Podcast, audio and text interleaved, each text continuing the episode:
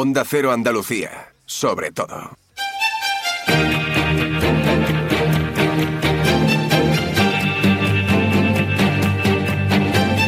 Andalucía ha cumplido y superado las previsiones que dimos hace tan solo un año, en este mismo lugar.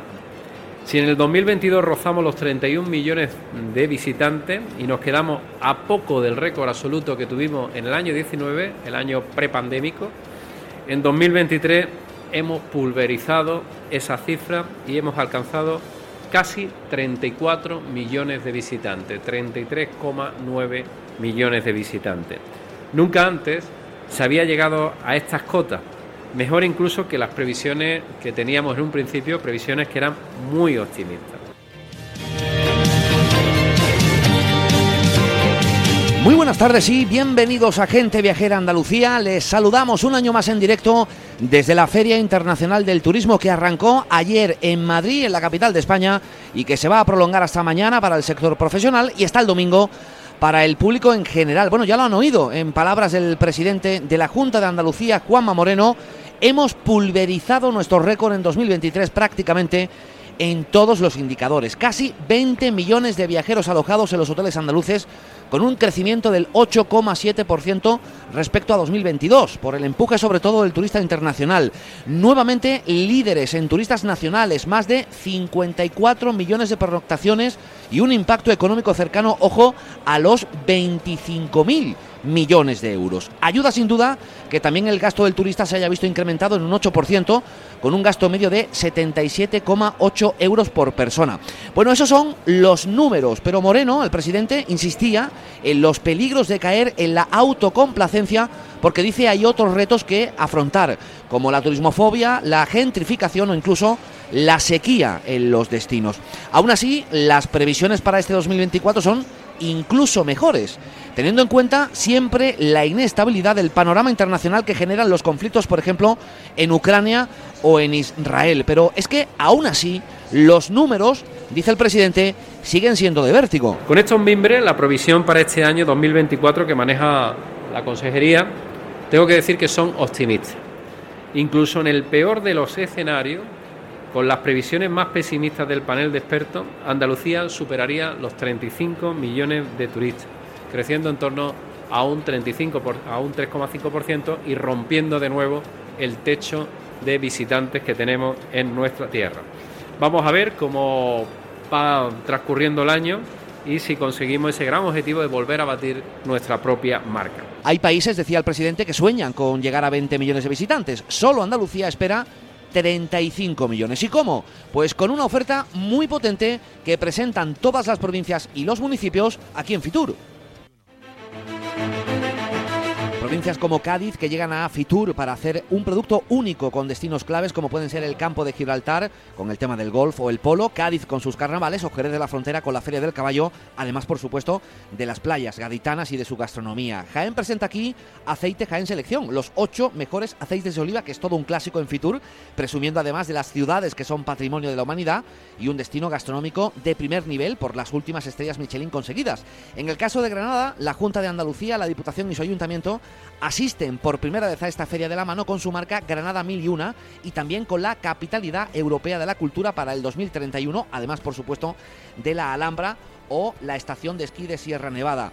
En Almería se presenta el proyecto de instalación de un museo de meteoritos en el pueblo de la Geoda Gigante de Pulpí y quiere además reforzar la candidatura de la cantería de mármol para Macael como patrimonio inmaterial de la humanidad. En el caso de Málaga, la locomotora La Costa del Sol presenta la campaña Grita mi nombre para intentar fomentar el turista nacional, pero un turista nacional con un público joven. Y Sevilla, por ejemplo, recurre a su Bienal de Flamenco, a su patrimonio inigualable y busca también luchar para que el turista visite también la capital andaluza en los difíciles y complicados meses de verano. Bueno, en unos minutos les vamos a contar también lo que trae Córdoba, lo que trae Huelva en las voces de sus protagonistas en este programa especial desde Fitur con la colaboración de la Consejería de Turismo, Cultura y Deporte de la Junta de Andalucía.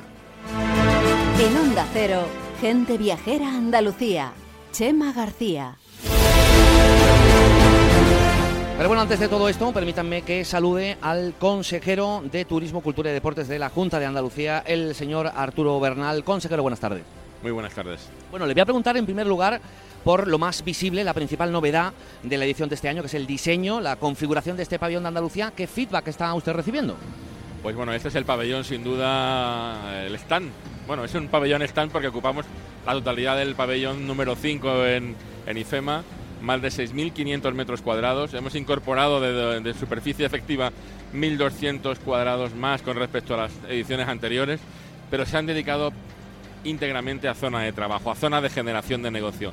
Yo creo que esa es la primera clave de nuestra filosofía, de nuestro diseño de este año, que es vamos a dedicar nuestros recursos públicos a la generación de negocio, a la generación de propuestas y de oportunidades para Andalucía desde el punto de vista turístico. Eso es lo primero. Lo segundo que se ve en este stand cuando uno entra es innovación, es tecnología, es disrupción, ¿no? Y es obviamente el stand que más llama la atención de todos los stands públicos que se, eh, que se congregan aquí en esta feria pues para la venta de, de propuestas y de ofertas públicas de destino. Yo creo que, que hemos acertado, hemos tenido una, una, una feedback muy positivo por parte de, empresarios, de profesionales, pero también de, de, las instituciones públicas que han podido por fin desarrollar su trabajo eh, en, en zonas profesionalizadas, orientadas y perfectamente identificadas para que los eh, compradores, los prescriptores públicos que se acercan a esta feria puedan perfectamente localizarlos y tener con ellos eso, una orientación a negocio. Bueno, todo esfuerzo es poco, eh, consejero, para conseguir los objetivos e incluso eh, superarlos, eh, como ha ocurrido con las previsiones que se dieron aquí hace justo un año, que decía el, el presidente ayer, no, no, se han superado, se han pulverizado ¿no? con esos casi 34 millones de visitantes. ¿Cuál sería, consejero, según su análisis, el principal factor que ha ayudado a la consecución y haber bueno, sobrepasado con creces ese objetivo? Bueno, yo creo que se han hecho bien las cosas desde el punto de vista tanto de la oferta pública como de la oferta privada.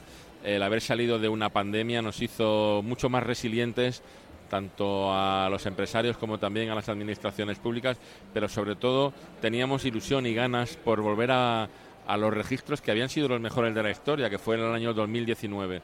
También es verdad que nuestro público objetivo era un público que no pudo viajar durante mucho tiempo y, y todo esto al final eh, se sumó a esa, digamos, a ese inusitado interés por nuevamente recuperar todos los la movilidad de, en el mundo. Y se ha notado no solamente en nuestro destino, sino que a nivel general el, el turismo ha crecido eh, tremendamente en los últimos en los últimos meses, ¿no?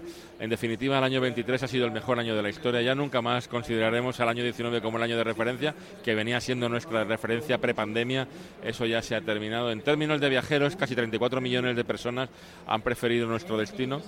Pero lo más importante es qué repercusión ha tenido eso en el empleo y también en la riqueza que se ha quedado en nuestro territorio. Alertaba el, presidente de los peligros de, caer en la autocomplacencia con esos números, ¿no? Como por ejemplo los, los casi 25.000 millones de impacto económico que nos acaba de comentar eh, del, turismo, un cuarto de todo, efectivamente, de lo que se genera a nivel nacional, eh, pero ¿Cómo se consigue eso, consejero, si aún en el peor de los escenarios la previsión para este 2024 es llegar a los 35 millones de visitantes? Es decir, eh, ¿cómo conseguimos no caer en la autocomplacencia con esos datos? Bueno, pues hay que gestionar bien el éxito. Quiere decir, cuando uno está consiguiendo buenos resultados, debe gestionar bien el éxito y decir, son momentos de cambio. Cuando uno está en la cresta de la ola, tiene que entender que tiene que hacer transformaciones profundas y, y, es, ¿Y por qué? Pues para mantenerse en esa posición de liderazgo, porque todo el ecosistema turístico está cambiando para intentar superar al que ocupa en ese caso la posición de liderazgo.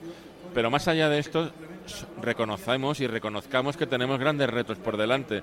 La sostenibilidad sigue siendo un reto importante en el que la parte de sostenibilidad medioambiental ha cobrado un especial, un especial protagonismo, sobre todo teniendo en cuenta el problema que tenemos con la sequía en Andalucía, después de varios años en los que por eh, eh, quizá poca preocupación del gobierno central no se han llevado a cabo todas las infraestructuras hidráulicas que hacían falta. ¿no? Ahora parece que se quieren retomar.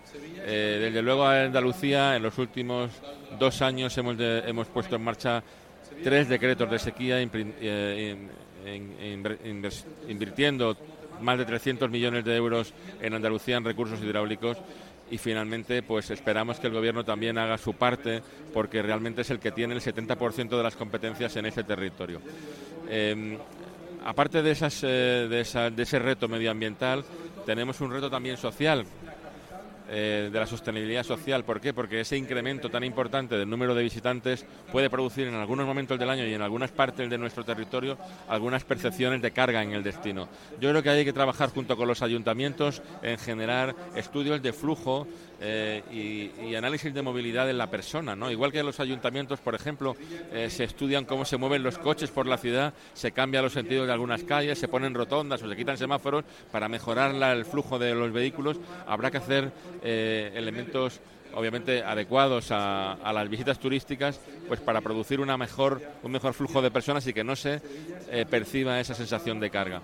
Si esa cifra eh, de 35 millones de visitantes, según se afirmaba en la rueda de prensa, se daría en el peor de los escenarios, según los expertos, ¿Cuál sería la mejor? No sé si esa cifra también la tienen, si los expertos han hecho también un cálculo de, bueno, pues un escenario en el que, bueno, pues los distintos, el distinto contexto internacional, eh, eh, que evidentemente está y que influye mucho en el, en el mercado, como los conflictos eh, armados, em, no sé si esa cifra también está, si existe un techo de cristal, porque insistimos, esta cifra de previsión que se han dado es en el peor de los escenarios. Eh, ¿Y el otro lado de la horquilla? Tenemos un escenario optimista, un escenario que consideramos realista y un, escenario que consideramos pesimista. El escenario pesimista en el año 23 estaba en los 33 millones de 33 millones de pasajeros, mejorábamos con mucho el registro del año 2019 que habían sido 32 millones y medio, lo mejorábamos en 500.000 en 500.000 turistas.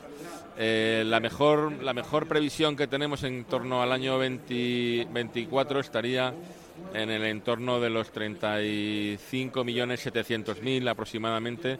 Eh, pero bueno, en cualquier caso eso no es un elemento que nos llame especialmente la atención.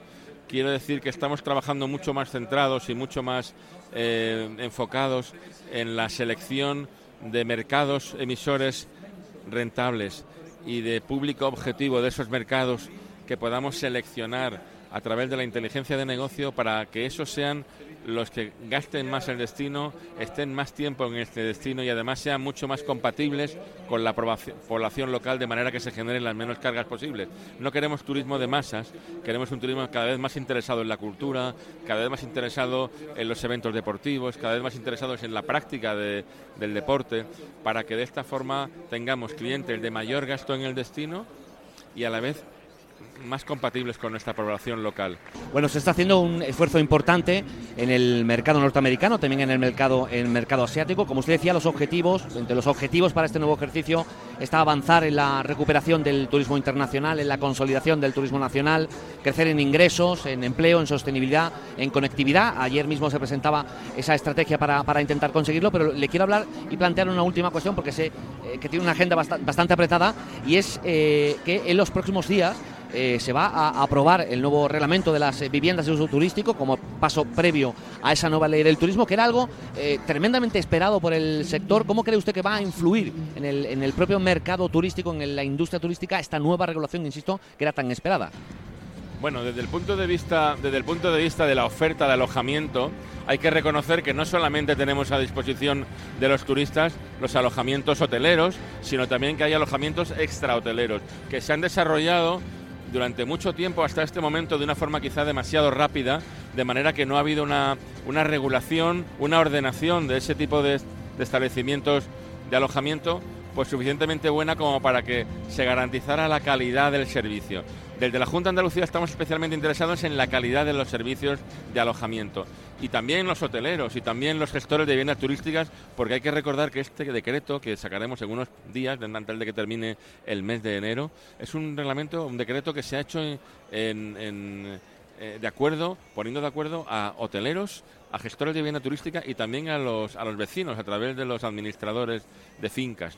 Todos ellos han confirmado que es el decreto mejor han hecho concesiones todos, obviamente, porque cuando se llega a un acuerdo en esta línea, pero es un acuerdo que es importante por varios motivos. El primero, porque establece niveles de calidad de prestación de servicios dentro de las viviendas en, en, topes mayores de lo que tenemos acostumbrados hasta este momento, en términos de climatización, en términos de superficie, en términos de servicios dentro de la propia vivienda, que antes no se registraban en el decreto. Van a ser superviviendas desde el punto de vista de la calidad, con lo cual vamos a estar en un nivel para todos los turistas, para los que van a hoteles, que no me cabe ninguna duda de que están en un nivel de, calidad estupendos, pero también en las viviendas turísticas donde tenemos que asegurarnos de esa calidad.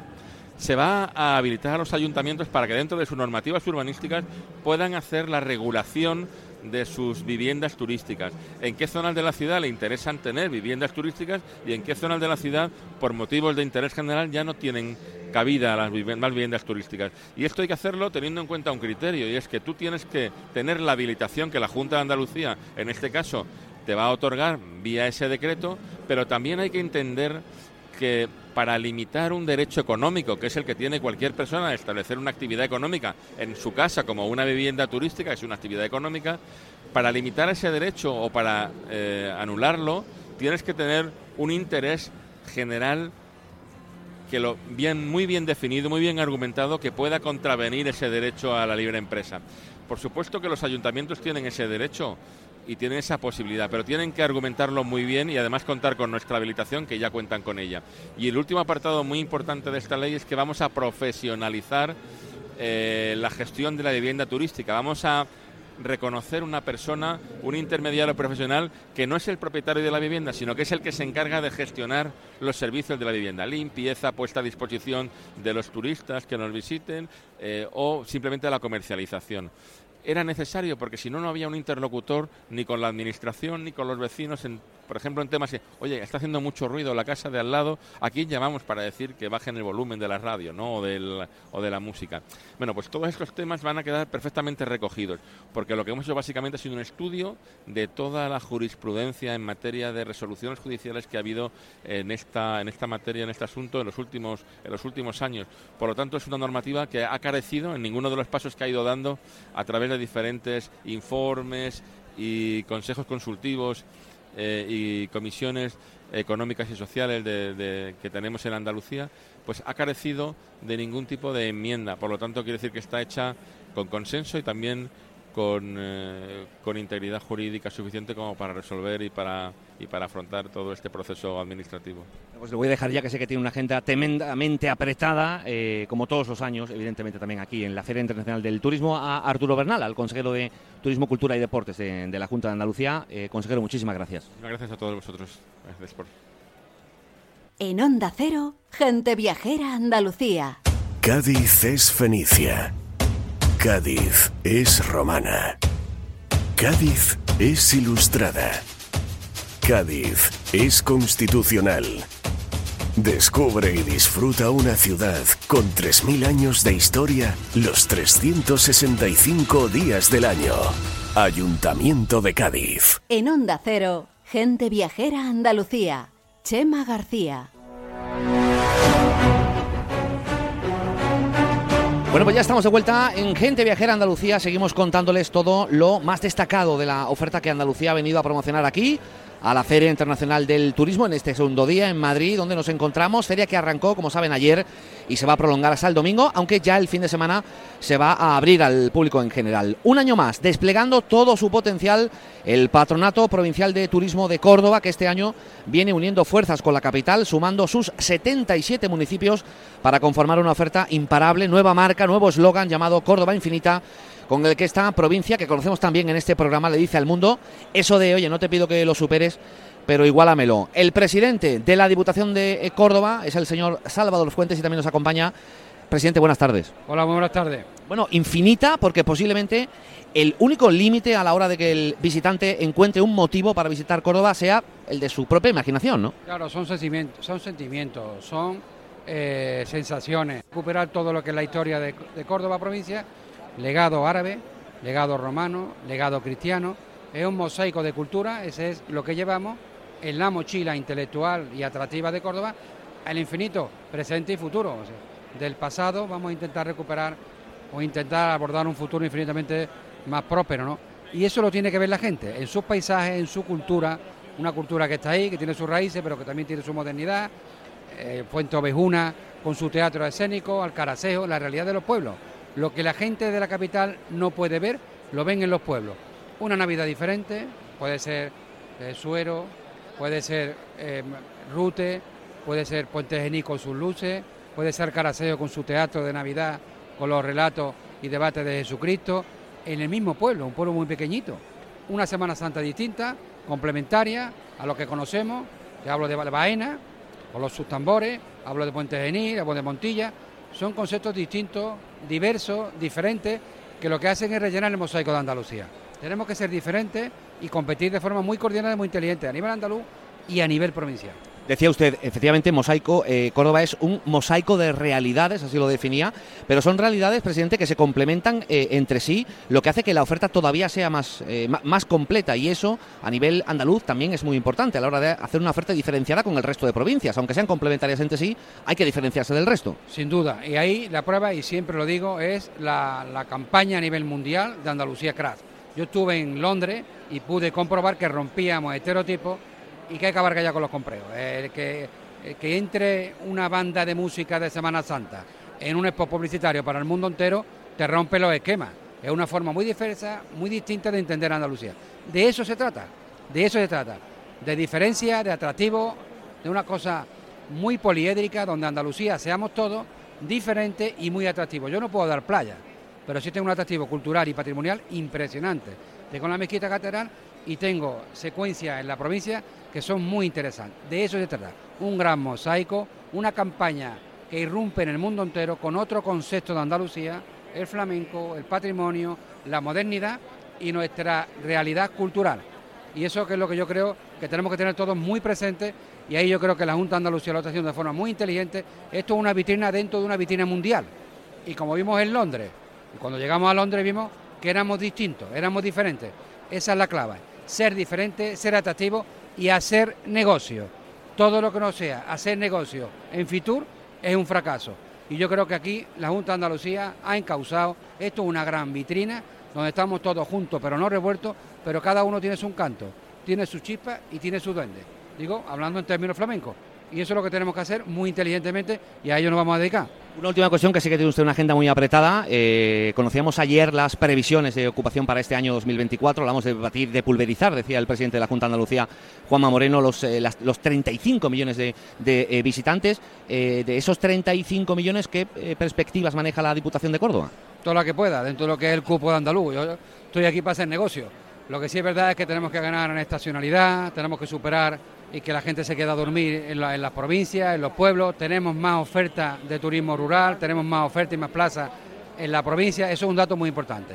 Los rincones de Andalucía se tienen que rellenar de plazas hoteleras y si se rellenan de plazas hoteleras son buen síntoma, siempre y cuando no rompamos la gallina de los huevos de oro. Tenemos que tener sostenibilidad, ser atractivos y todo lo que sea es el manto de oferta turística, hacerlo de manera muy inteligente. El mundo rural tiene futuro, tiene que tener conectividad y ahí me voy a dejar el alma también, porque por muy chico que sea y por muy atractivo que sea, si ese pequeñito pueblo de Andalucía, en este caso de Córdoba, y hablo como andaluz, no tiene conectividad al mundo entero, ese pueblo no existe. Ese es el secreto. Más resultados, más negocio, que eso es más empleo y más progreso para mi tierra. Ese es el secreto de Fitur. Bueno, pues tiempo tendremos para hacer esa valoración. Eh, Salvador Fuentes, el presidente de la eh, Diputación de Córdoba, que se marcha ya para atender a, otros eh, medios de comunicación. No se preocupen, que seguimos todavía con más presentaciones, más cosas desde aquí, desde la Feria Internacional del Turismo. Bueno, vamos a seguir conociendo la oferta de las provincias andaluzas y vamos a recibir ahora a una capaz de ofrecer sol, playa, montaña, naturaleza, tradición, gastronomía, en fin que lo tiene absolutamente todo. Este año además con la ventaja de unificar la oferta de la capital y la provincia bajo una misma oficina llamada Huelva Turismo. El presidente de la Diputación de Huelva es el señor David Toscano. Presidente, buenas tardes. Muy buenas tardes. Bueno, si hablamos de oferta competitiva, de oferta completa, desde luego eh, Huelva encaja a la perfección en esa definición lo tiene absolutamente todo, como has comentado, desde la costa con playas vírgenes hasta el último rincón de la sierra, que es extraordinario, pasando por la cuenca minera, donde tenemos pues ese legado británico y también esa corta la más grande a cielo abierto del mundo y ese río Tinto que es un río único y sin olvidar el condado y sin olvidar el Parque Nacional de Doñana que es una de las joyas a nivel nacional. Por tanto, tenemos absolutamente de todo, pero sobre todo es una provincia donde un tercio de su territorio está protegido y podemos disfrutar de mil experiencias que es lo verdaderamente importante. ¿Qué ventajas tiene, eh, presidente, para que la gente que nos está escuchando lo entienda, esa nueva oficina Huelva Turismo con la que recalan en Fitur este año por primera vez, como, como tal, como, como concepto, porque eh, es algo que se viene haciendo habitualmente, pero es la primera vez que este año eh, debuta esa oficina? ¿Qué ventajas tiene de cara a la organización tan importante del turismo de, de la provincia de Huelva? Sí, hemos pasado de un patronato a una agencia, una agencia de destino Huelva, que creemos que era importante. Vamos todos de la mano, creo que eso es fundamental, que todos vayamos remando en la misma dirección y también es fundamental porque vamos a innovar. Creemos que la innovación eh, tenemos que tener un, un destino mucho más sostenible, tenemos que tener un destino donde la innovación sea fundamental, donde el Big Data sea algo con lo que funcionemos diariamente, porque sería absurdo dejar de utilizar herramientas que nos van a a permitir saber dónde tenemos que hacer las inversiones, dónde tenemos que, ver cuál es nuestro público objetivo y para esto es fundamental esa nueva agencia que se ha creado en la que hemos puesto muchas ganas, mucha ilusión y que estoy convencido que va a revolucionar el turismo en la provincia de Huelva. Bueno, ha sido un buen año turístico también para su provincia, eh, pero claro, es que, como decíamos al inicio, Huelva puede ofrecer eh, casi casi lo mejor de cada segmento, más allá del sol y la playa, de sobra conocido y con muy poca competencia, por cierto, también la posibilidad, como usted decía, de eh, visitar no solo yacimientos como la, como la Corta Atalaya o la mina a cielo abierto más, más grande de Europa, sino, por ejemplo, pisar Marte en la Tierra, la Tierra Roja de, de Río Tinto. ¿Cómo viene, por cierto, el presidente funcionando este, este producto que, no tiene competencia porque es que no existe otra cosa en, el resto del mundo más que aquí, que es una de las ventajas importantes. Es único, además nos va a permitir hacer algo importante también en la provincia que es vertebrarla. Vamos, espero que en el próximo Fitur podamos ya presentar pues ese, esa ruta del Río Tinto para que alguien pueda llegar desde Río Tinto hasta el muelle que tenía eh, cargadero de mineral en la capital onubense y puede hacerlo al lado de un río único en el mundo como es el, como es el Tinto. Pero no solo eso, también tenemos planes de sostenibilidad turística en la provincia, uno en la sierra, muy importante. La sierra de Huelva es una gran desconocida que creo que, va a ser una revolución. Allí podemos no solo disfrutar de magníficas dehesas o de una gastronomía como la ruta del Jabugo, sino también de algo que se está poniendo muy de moda, que son esos cielos estrellados con... Mm, contaminación lumínica cero. Y creo que también ahí vamos a hacer un esfuerzo importante porque puede ser un lugar donde además de castillos, donde además de eh, fortaleza o la mezquita de Almonaster, podamos también disfrutar de ese cielo nocturno que ofrece la provincia de Huelva claro, es que tiene Huelva, el Parque Natural, eh, como es Doñana, el Parque Natural Sierra de Arcena y Picos de Aroche, y además tiene una gastronomía, no se come malamente en su, en su provincia, presidente. Para nada, para nada. La verdad es que tenemos unos productos realmente extraordinarios. Si todos pensamos que hay en una mesa en Navidad y se pone a mirar de dónde vienen esos productos, de Huelva vienen una gran mayoría. Tenemos una despensa realmente extraordinaria y además también tenemos cocineros que están haciendo que esos productos que ya por naturaleza son muy buenos, sean aún mejores. Por tanto, tenemos una gastronomía, no solo para disfrutar en Huelva, sino también para exportar, que es importante y que es una de las bases de la economía de la provincia. En el capítulo de los eh, deberes, presidente, ¿dónde hay que poner el acelerador, el foco a lo largo de este año 2024? Esa parte en la que, eh, bueno, pues eh, también se presenten debilidades y haya que intentar fortalecerlo a lo largo de este año, que casi casi acaba de empezar. Pues yo creo que la igualdad de todos los municipios de la provincia, para que todos tengan las mismas posibilidades, que en un municipio no tengan menos opciones porque, por ejemplo, no llegue la fibra y que llegue a todos los municipios, donde un municipio no sea más desconocido porque tenga una carretera en mal estado. Creo que es fundamental y esos son los deberes que nos ponemos para este año, que a todos los pueblos llegue la fibra, que a todos los pueblos lleguen los cajeros automáticos para poder poner tótem, para eh, tener un pasaporte para visitar todos los municipios, para poder que alguien no tenga ningún problema para sacar dinero y para que alguien que una vez que conozca Huelva se quiera quedar a vivir allí, pues tenga todas las comodidades que podría tener en una ciudad. Una última cuestión, previsiones que manejan ustedes para este año 2024, no sé si han hecho ya los cálculos, insistimos, ha sido un buen año, bueno, evidentemente las cosas están, como están, eh, estamos en un momento turístico en general en, en Andalucía, ¿qué eh, previsiones manejan ustedes para este 2024? ¿Será otro año de eh, récords constantes, un buen año turístico en definitiva? Que 2024 sea algo mejor que el 23, que ya ha sido histórico, pero estoy convencido que vamos a seguir haciendo historia también este año 2024. Ojalá que sí y que tengamos también la posibilidad de contarlo en este programa en Gente Viajera Andalucía, eh, también en la voz del presidente de la Diputación de Huelva, el señor David Toscano. Eh, señor Toscano, muchísimas gracias y mucho ánimo todavía para lo que queda de, para lo que queda de Fitur.